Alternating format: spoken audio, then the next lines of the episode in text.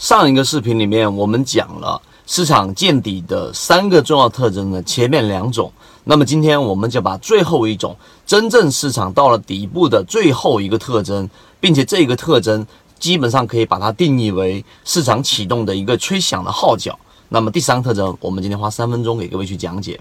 前面的两个特征，第一个是市场会极度的缩量，因为缩量本身就是交易过程当中。啊，交易者不愿意参与进来的一个很明显的一个特征。那么详细的去看我上一个视频。第二个特征就是市场当中炒作的方向是一些垃圾股，是一些绩差股的小盘股，像乐视网啊，像它这样的个股连续性的涨了百分之八十，那你就能想想，市场在不断的去测试和试错，去寻找那些小盘股来想办法试起，去激活起整个市场的一个。我们对于市场的一个热情和积极的观点。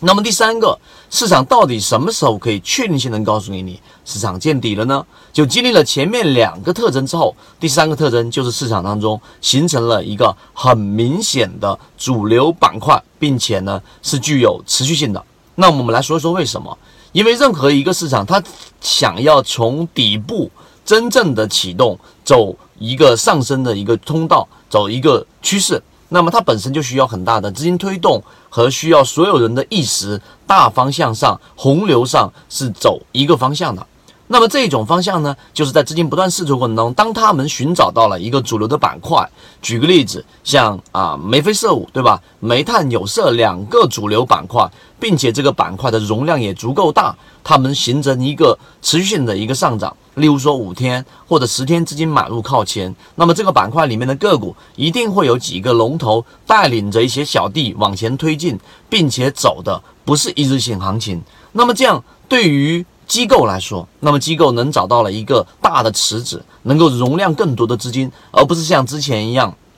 去炒作一些垃圾股、小盘股，做一些快速的短线炒作。这样既不能容纳很大的资金，又没有得到我们说监管层的一些鼓励，因为市场是不会允许这样一直炒作下去的。所以他们找到了一个大的池子啊，煤炭也好，有色也好，那么这个主流趋势就形成了一个主流有持续性的板块形成了。那么资金就会进去，这是第一点。第二点，那么作为散户来看，那么散户就看到了市场有了一个明显的我们说的领头羊，有了一个明显的走好的趋势，那么就会自然的带动起其他的板块跟进。那么这个时候参与进去的资金，他们的想法或者说他们的观点，绝对就不再是短线，或者说我们说的这种短线思维，我进去就是为了短炒的，不会。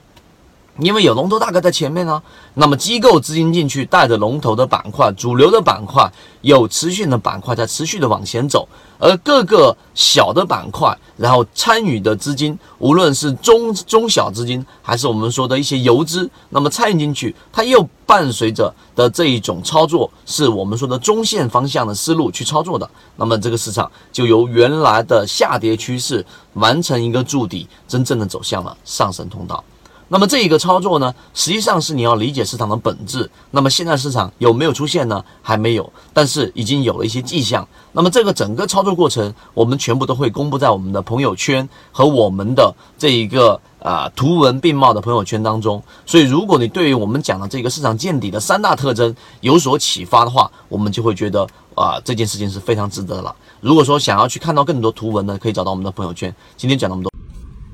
这里给大家讲的只是交易系统当中的精华部分，参与到系统性进化里面，我们会有完整版的视频和图文资料给大家去学习，并且会有实战营辅助大家去理解。